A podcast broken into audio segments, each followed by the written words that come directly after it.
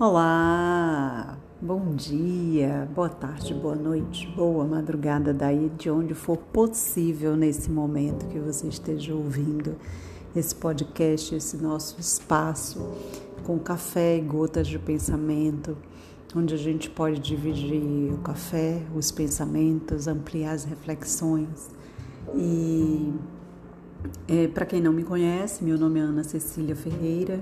Eu sou terapeuta, psicóloga, autora do livro Parida pela Liberdade, escritora, palestrante, mãe de gatos.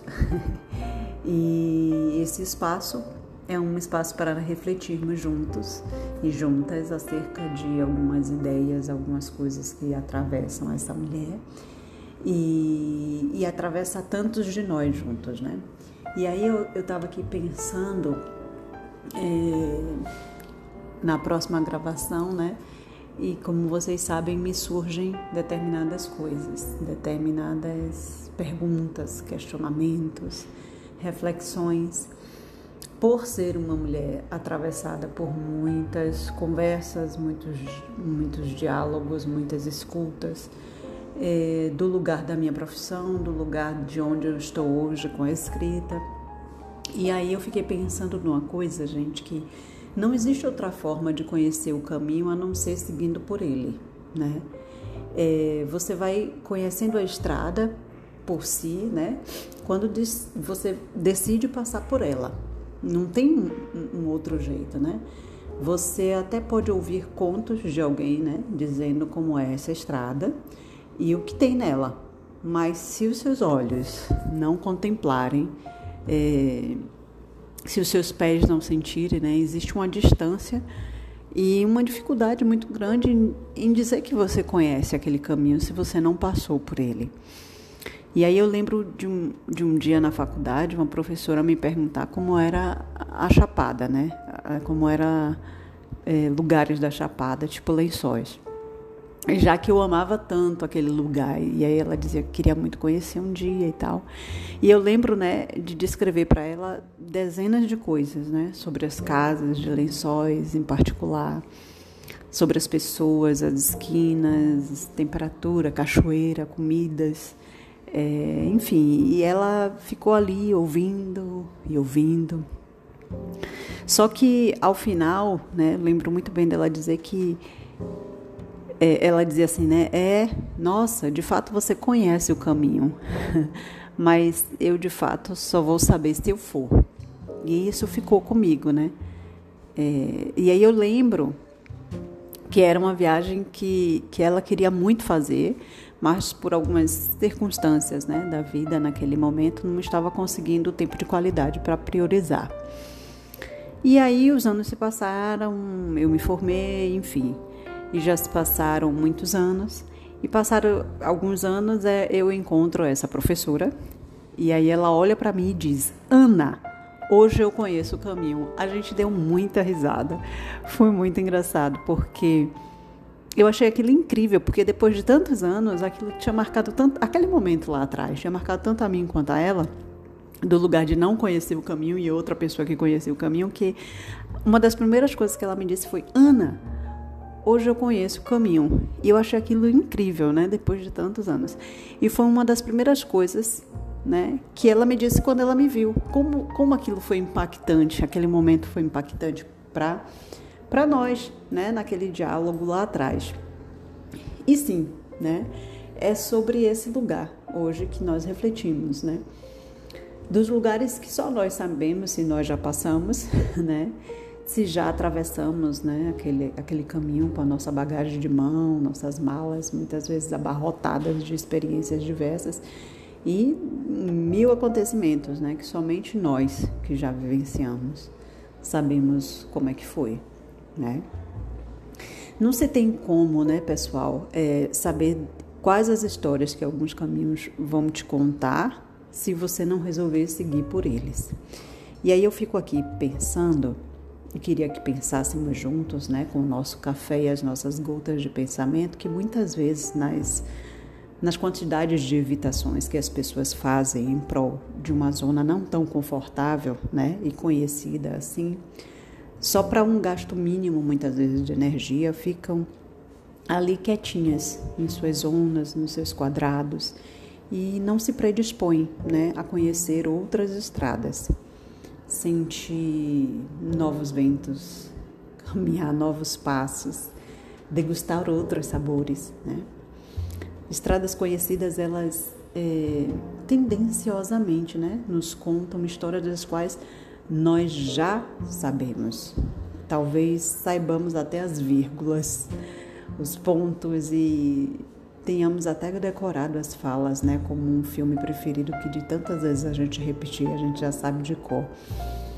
As falas e o movimento dos personagens. É, muitas vezes, é, muitas vezes, né, muitas pessoas é, das quais eu converso me falam demais das suas evitações, das suas vontades, mas das suas evitações. E de como parece ser ao mesmo tempo confortável e conflituoso não sair do lugar, né? Parece passarinho de asas podadas. É como se o, passar, o próprio passarinho podasse as suas próprias asas. E aí eu falei de filme para vocês e eu tô lembrando de um filme que eu amo, amo tanto, já assisti não sei quantas vezes, Comer, Rezar e Amar. É um filme para mim que eu indico para todas as pessoas em todos os momentos da vida. E eu fico, eu, eu, eu né, disso do filme repetido, de quantas vezes já vi, e eu tenho dezenas de cenas que eu amo naquele filme, mas agora me veio a cena é, da Julia Roberts com o o elefante, quando ela encontra o elefante, né? Para quem não assistiu, tá aí uma dica de filme incrível. E eu não vou contar como é o filme, mas a cena dela com o elefante é emocionante, é linda. É, é aquela interação afetiva amorosa e genuína de um animal tão grande, tão cheio de especificidades, e uma mulher, né, nas suas buscas. É o que eu posso dizer. Enfim, assista um filme.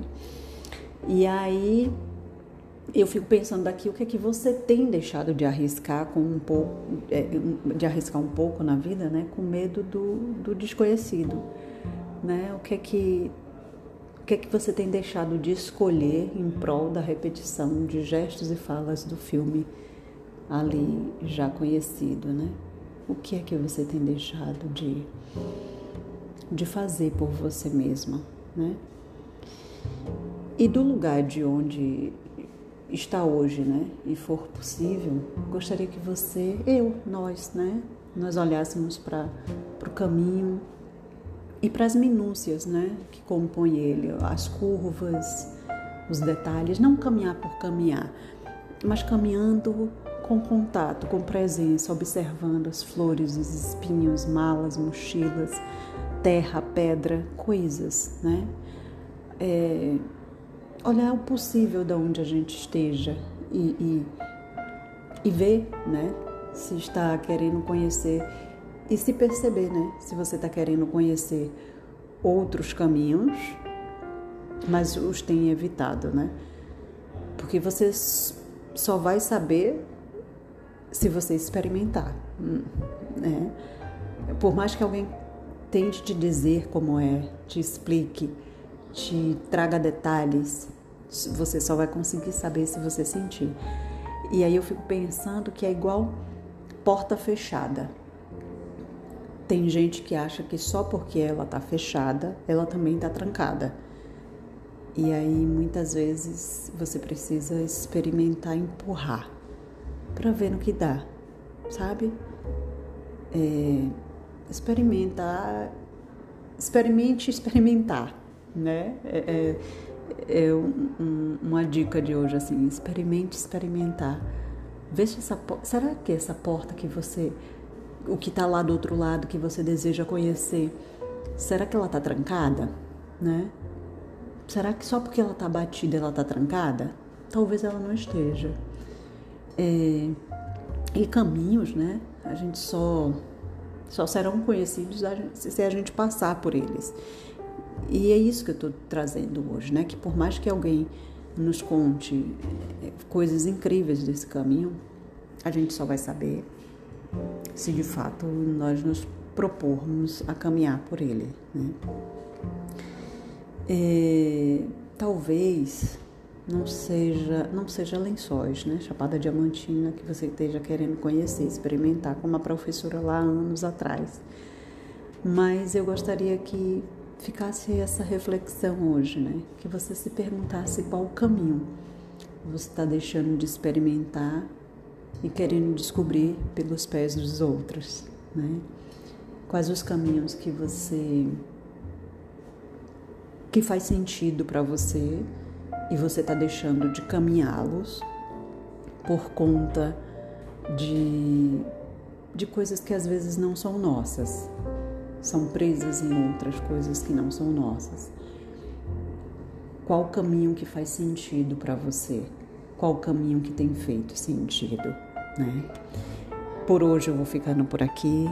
Daqui está tudo a Dara, espero que daí também esteja, que a gente se encontre em breve nesse podcast que é existencial e não semanal, tá?